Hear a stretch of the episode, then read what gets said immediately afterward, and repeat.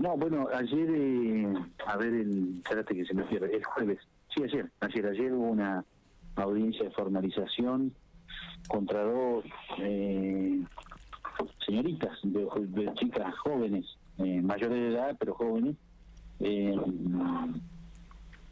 que después de haber tenido un, un encuentro sexual, pero digamos un encuentro de intimidad, como quieras llamarle, pero pero no de tipo rentado, no estoy hablando de prostitución, ¿no? Ajá. Eh, se habían tomado fotos y tenían fotos y de la intimidad y videos y entonces empezaron a requerirle a, a, a esta persona eh, dinero a cambio de no hacer público esas imágenes. Esto es más común de lo que uno piensa, ¿no? Lo que pasa que eh, pasó ahora 15 días de- atrás nuevamente. Eh, es común, digo, porque porque muchas personas recurren a esa práctica, ¿no? Ah, claro, sí, sí, sí. de, de- por ahí de filmarse, sacarse fotos en la intimidad y después las relaciones no funcionan y las desavenencias empiezan las amenazas por por esas fotos o esos videos que los voy a hacer públicos. Eh, o, por ahí porque establecen relaciones o parejas con otras personas y por despecho empiezan estas cuestiones de amenaza de hacer públicas cuestiones que tienen que ver con la intimidad de los, de- los que en un momento fueron pareja o que tuvieron una relación ocasional. Eh, y cuando eso se traduce en una en una amenaza o y un- te lo digo de esa forma pero en realidad es una coacción es un pedido de algo a cambio de algo sí de si o, haces esto o divulgo o me traes plata o divulgo o me das tal cosa o divulgo eh, se convierte en un delito. Sí que es un chantaje así se llama técnicamente. Eh, es un- un- un- una extorsión una coacción que, que afecta a tu libertad y que pretende que vos hagas algo a cambio de otra cosa. Y, y- y- y el temor iría por el lado de que se haga público una cuestión que es de tu intimidad. Está sancionado en el Código Penal, está dentro de los delitos contra la libertad. Eh, si bien es un delito que no tiene una escala penal alta, un castigo penal alta, sí tiene una pena de prisión que puede ser de efectivo cumplimiento. Y bueno, lo que nosotros hacemos cuando esas cosas ocurren eh, y la persona que se siente afectada viene a hacer la denuncia es tratar de identificar rápidamente eh, quién es el autor del chantaje. Eh, hicimos allanamientos, secuestramos celulares, tratamos de recuperar las imágenes, videos, fotos, lo que fuera que sea la intimidad de la persona, eh, o la destruimos o se la ponemos a disposición de él eh, y llevamos la causa adelante. En este caso en particular, eh, una vez que llevamos adelante y formalizamos la investigación, estas, estas señoritas ofrecieron o solicitaron una suspensión de juicio a prueba, es decir, que se suspendiera el proceso a prueba de buena conducta, ofreciéndole una reparación y pedido de disculpas al, al, al- joven y, eh, y obviamente abandonar en favor del Estado los celulares y destruir la información que estaban en esos celulares. Así que ayer, después de hacer los allanamientos, secuestros, no sé cuánto, que eso fue hace unos días atrás, se hizo la audiencia y el juez resolvió darle la suspensión de juicio prueba con reglas de conducta por el término de un año, restricciones de contacto, comunicación, acercamiento con el joven, y a su todo lo que tiene que ver con la destrucción del material ese que era de la intimidad del joven. Eso es lo que ocurrió. Eh, Armando, Ahora, Armando, es una, es una película, ¿eh? O sea, impresionante. Me, me quedé, Juan, justo te iba a hacer una pregunta, pero estaba sin micrófono. Ahora lo sumamos a Juan Ferraro. Pero me quedé porque, a ver, es una relación consentida, es un trío, como dijiste vos, algo recontra común, pero de, de- de- de antepasados y hoy una práctica que, que muchas personas llevan adelante.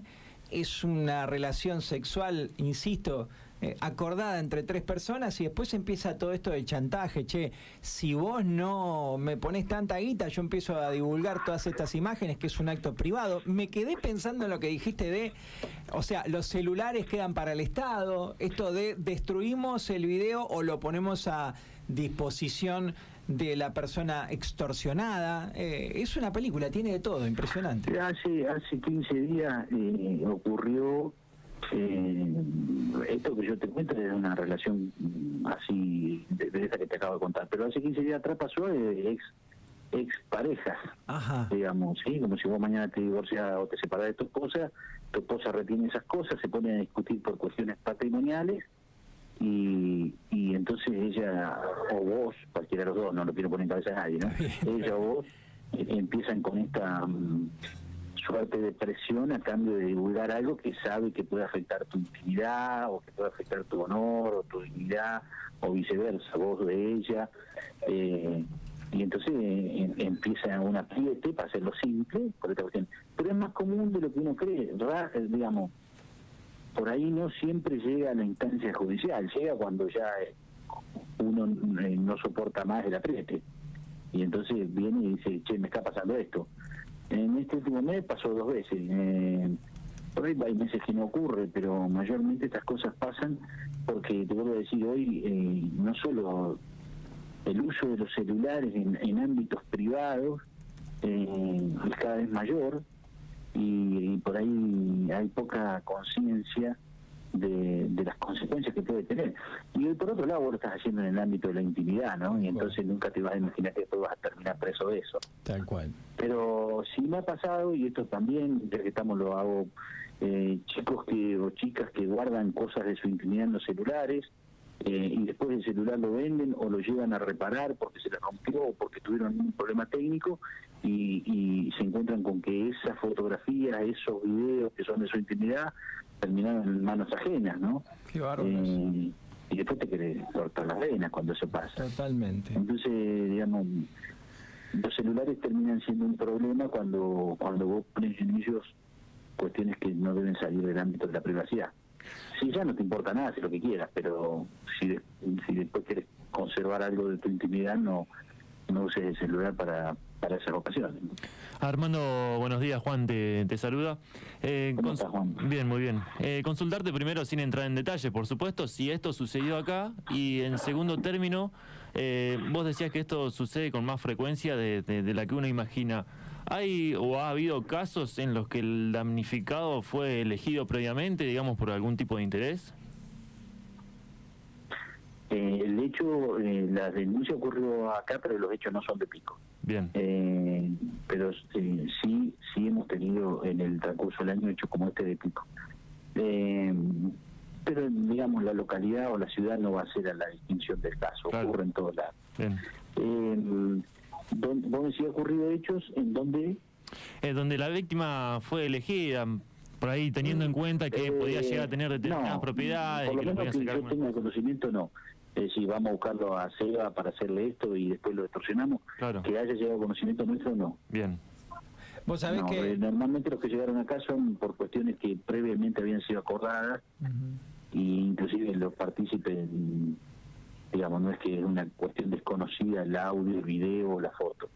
Para ninguno es desconocida. Lo que desconocían en ese momento que después iba a terminar siendo un problema, ¿no? claro. Hace poco tiempo se suicidó una joven mujer policía que además es madre por una situación bastante, era madre Claro. bastante parecida, ¿no? Alguien que amenazaba con divulgar esos videos de la intimidad, que lamentablemente son esas situaciones con grises. Por un lado, ¿quién puede prohibirte o decirte que está mal si tu berretín es filmarte? No sé, querés con tu pareja de toda la vida o con tu pareja nueva eh, filmarte porque te, te agrega un contenido. El tema es que lamentablemente tenés que saber esto que decías recién, Armando, después te separás, después te peleás, después te enojás y ese material queda en manos de un enemigo o una enemiga, lamentablemente. Na- Nadie puede decir que eso está mal, para nada. Es no recomendable. Eh, lo recomendable es que las cosas que pasen en la intimidad uno las grabe en la retina y perduren en la memoria, nada más. Es así. Bueno, eh, Pero es lo recomendable. Después cada uno, viste cómo es. no, seguro. Hace lo que quiere, lo que le gusta y está todo bien. Pero bueno, pasan estas cosas, ¿no? O- es rara, extraordinariamente, capaz que no pasa, no pasa nunca nada, pero bueno, pasan estas cosas y, y su- y suelen ser bastante difíciles de encontrar después el video, el audio y de asegurarte que eso no va a haber trascendido. Sí, porque yo